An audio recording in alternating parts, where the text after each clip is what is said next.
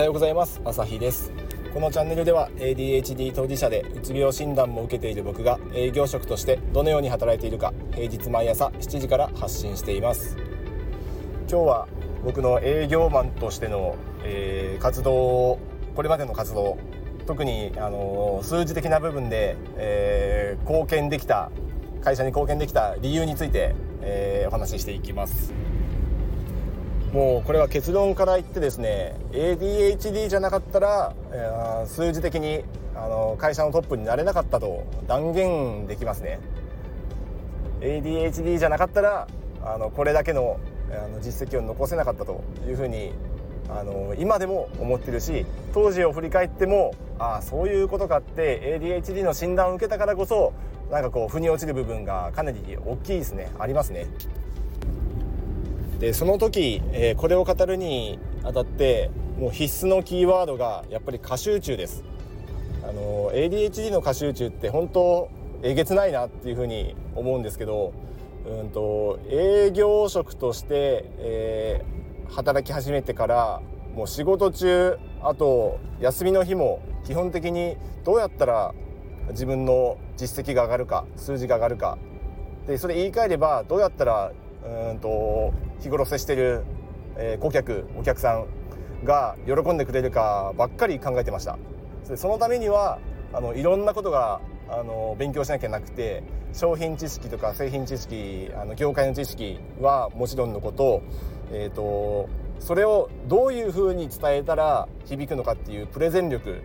それからあの相手のこう受け取り方を考えた心理学まあ、他にもいっぱいあるんですけど基本的にはこのプレゼント、えー、心理学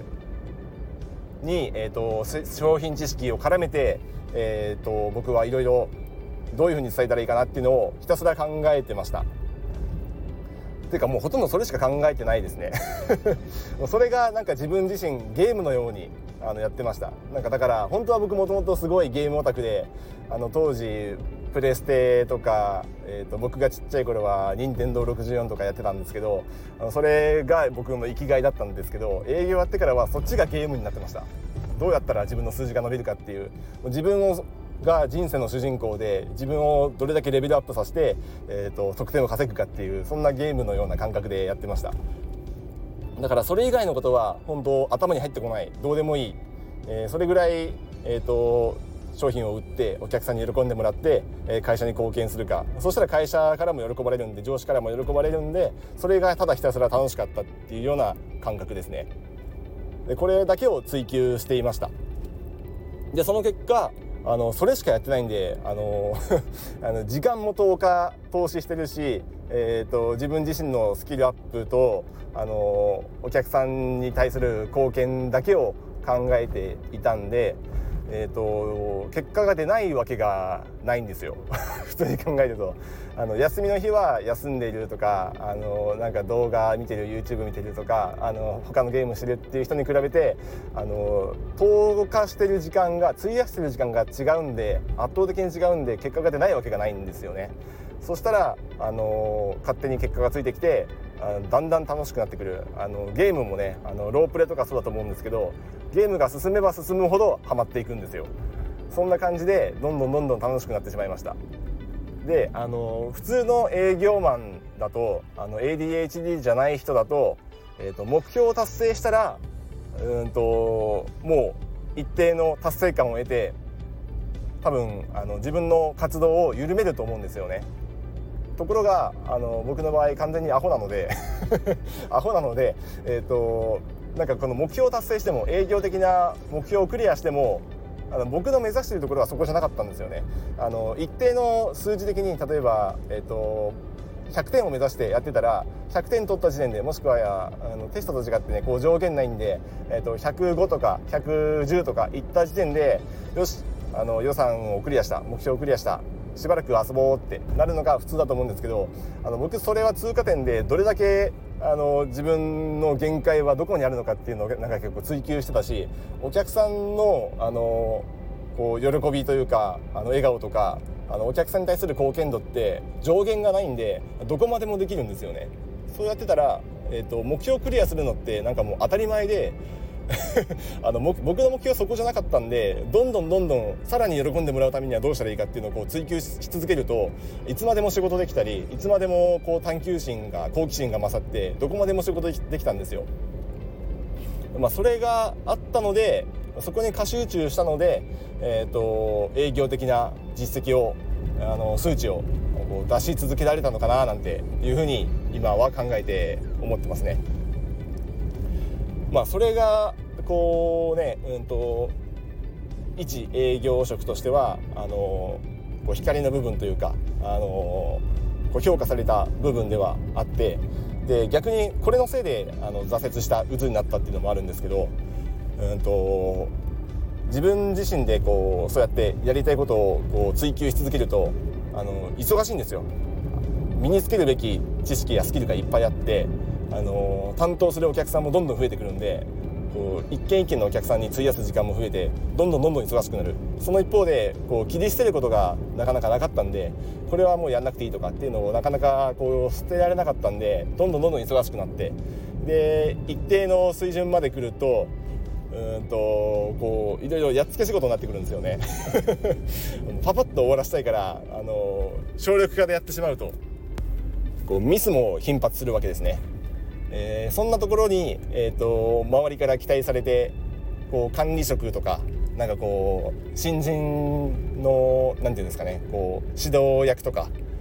あそういう育成役とかねそういう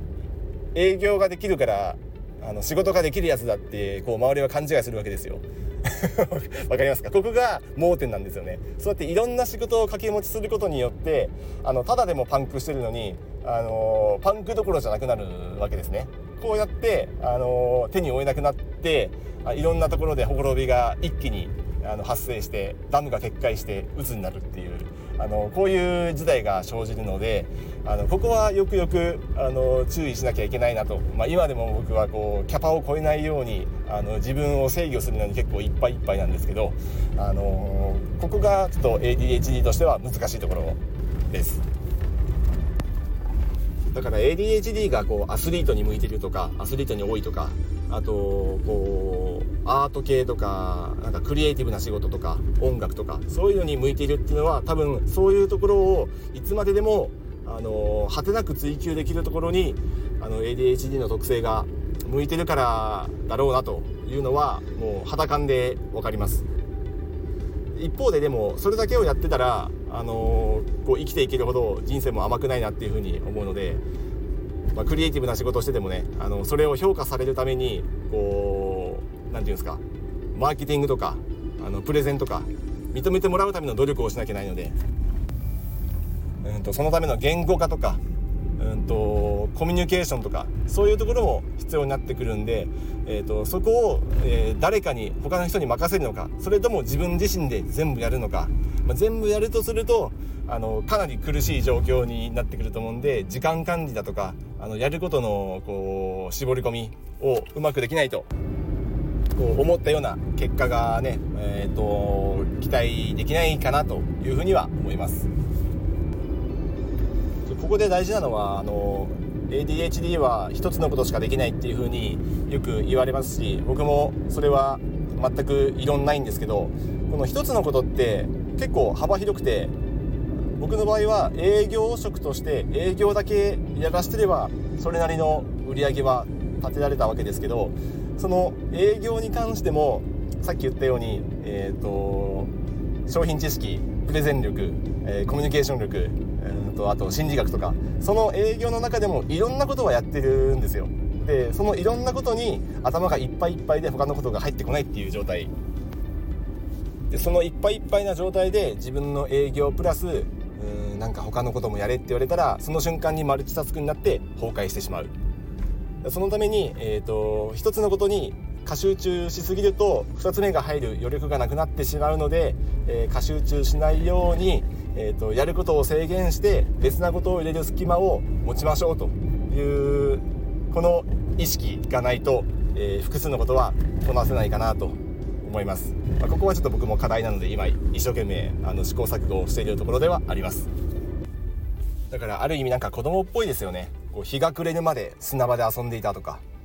暗くなるまでずっとサッカーしていた野球していたとかそういうことがこの大人になってもできるできちゃうっていうのが あまあいいのか悪いのか分かんないですけどちょっと ADHD 的だなっていうふうにあの思います。はい。ということで ADHD の僕が、えー、営業職として、まあ、そこそこの実績を残せた理由をちょっと自分なりに考察して、えー、まとめてみました。何かの参考になればありがたいです。なんか参考になった方いたらいいねボタンフォローなどしてもらえると、えー、励みになるので嬉しいです。よろしくお願いします。ではまた。